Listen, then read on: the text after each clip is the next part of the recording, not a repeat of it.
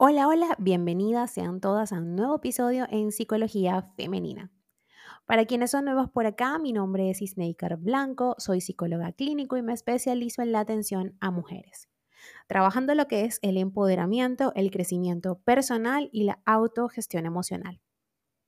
Y el día de hoy, como vieron en el título de este episodio, vengo a hablarles sobre cinco formas en la que los padres o nuestros padres pueden dañar el autoestima o nuestra autoestima, como quieras eh, verlo, como quieras recibirlo. A ver, sería maravilloso que cada niño viniera al mundo con un manual personal que nos indicara cómo cuidarlo, responder a sus necesidades y hacer de él o de ella una persona feliz, independiente y autorrealizada. Pero en su lugar, la mayoría de las veces actuamos a tientas y casi por instinto. Uno de los aspectos en los que más equivocaciones solemos cometer es en el cuidado de su autoestima. Muchas veces asumimos enfoques erróneos que lejos de potenciar esta dimensión de bienestar psicológico, la entorpece. Ejemplo de ello es elogiar en exceso de manera poco auténtica. Nuestros hijos no son ingenuos. El objetivo que debemos proponernos es edificar en ellos un adecuado sentido de autocompetencia y de amor propio. En una sociedad competitiva y que tiende a poner en duda nuestras valías, nada es tan relevante como atender esta área de la salud mental.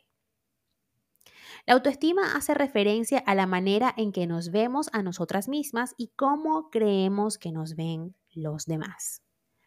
En dicha percepción influye nuestro entorno y en especial el constituido por nuestros cuidadores. Cada mensaje dado o no dado, cada interacción y experiencia vivida en la primera infancia son claves para la construcción de esta dimensión. Es decir, la autoestima no se construye tan solo con nuestras percepciones, sino que la influencia de nuestros padres, hermanos, maestros y amigos también resulta decisiva. Y tengamos algo claro. Es más fácil desarrollarla en un niño que tener que repararla en un adulto.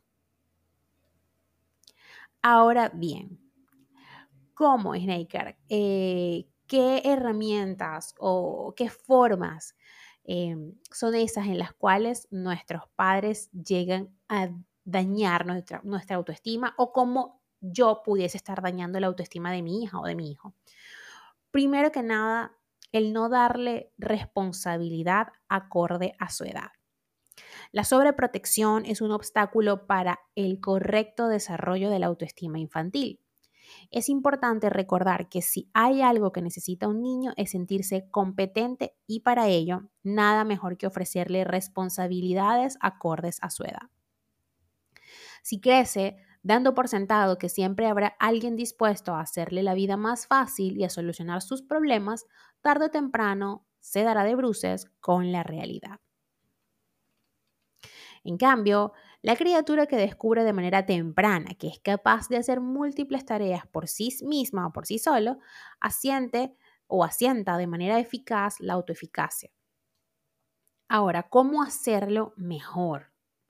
Todos los días se abren múltiples oportunidades para que los niños y las niñas aprendan a ser autónomos.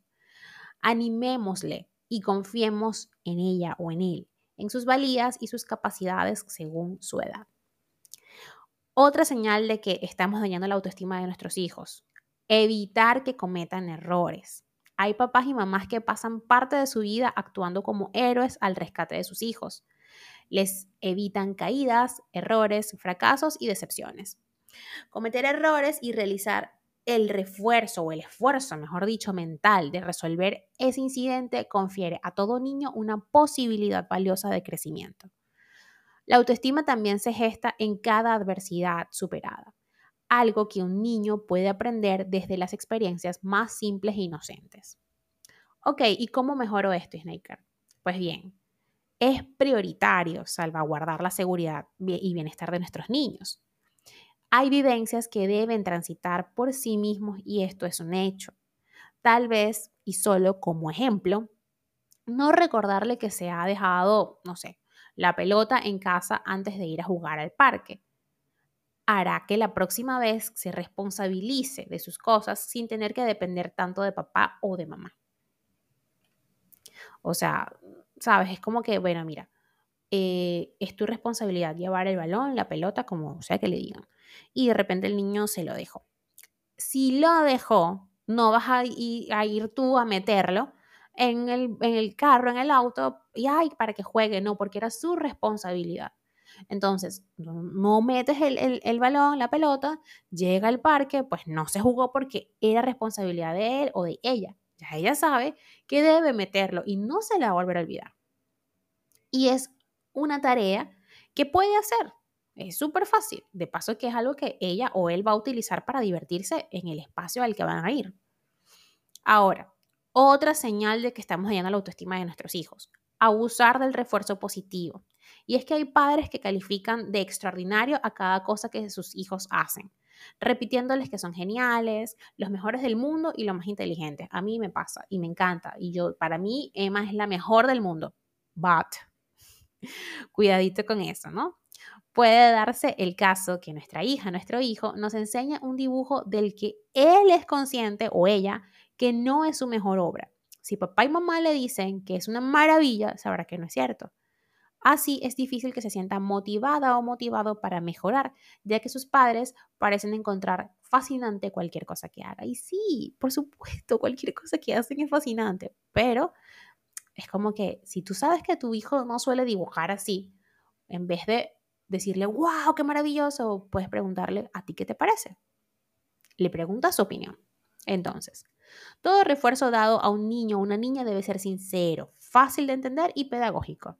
Si queremos mejorar la autoestima de nuestros hijos, siempre será mejor un estoy orgullosa por cómo te has esforzado que un todo lo haces bien porque eres el niño o la niña más guapa del mundo. Cuidado con esos reforzadores. A ver, cuarta señal de que estamos dañando la autoestima de nuestros hijos, protegerlos de sus propias emociones. Cuando un niño o una niña llora, está triste o frustrada, resulta tentador comprarles un helado o un juguete. Lograremos dibujar una sonrisa de inmediato en sus rostros. Sin embargo, ¿qué aprendizaje obtendrá de ello? ¿Poco o ninguno? Los padres dañan la autoestima de sus hijos al minimizar o evitar que aprendan a controlar sus emociones. ¿Cómo hacerlo mejor, Snaker?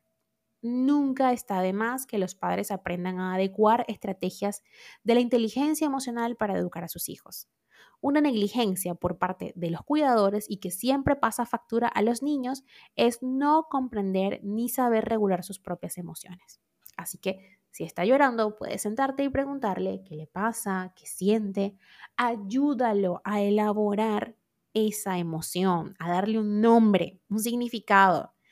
Por supuesto, si tú no sabes identificar las tuyas, ¿cómo vas a ayudarle a él o a ella? Así que el trabajo comienza por nosotros, los padres. Empezar a ir a terapia es sabroso, es divino, en serio, yo que se los digo. Quinta y última señal que nos indica que estamos dañando la autoestima de nuestros hijos. Educar en la perfección. Esto significa educar en la ansiedad y en la percepción de que uno nunca está a la altura de lo que se le pide. Bien es cierto que todo progenitor ansía que sus niños sean exitosos. Sin embargo, por encima del logro excepcional está la felicidad. Disfrutar de la infancia y no terminar desarrollando desde bien temprano una autoexigencia insalubre. ¿Cómo lo hago mejor? Pues bien, es positivo establecer metas y propósitos para nuestros niños, hitos en los que deben esforzarse. Esto promueve su madurez y responsabilidad. No obstante, y ojo con esto, estos objetivos deben ser realistas, consensuados con nuestros propios hijos y también motivadores para ellos. En conclusión, apuntemos hacia el equilibrio, permitir el error, evitar halagos excesivos y desproporcionados y asignarles responsabilidades acordes a su edad son aspectos claves para fomentar una autoestima saludable en nuestros niños. Este enfoque armónico y, y balanceado perdón, les brindará a, a los niños las herramientas necesarias para desarrollar confianza en sí mismos y enfrentar los desafíos de la vida con resiliencia y autoaceptación. Hasta acá este episodio, espero que lo hayas disfrutado y si ha sido así, por favor déjamelo saber a través de mis redes sociales, en Instagram, Twitter, Clubhouse, Twitch, Threads como Psique-Plenitud 11, en Patreon como Psique-Plenitud, TikTok como Psicóloga Snaker Blanco y mi canal de YouTube Psicología Femenina. Un fuerte abrazo y que tengan todas y todos un hermoso día.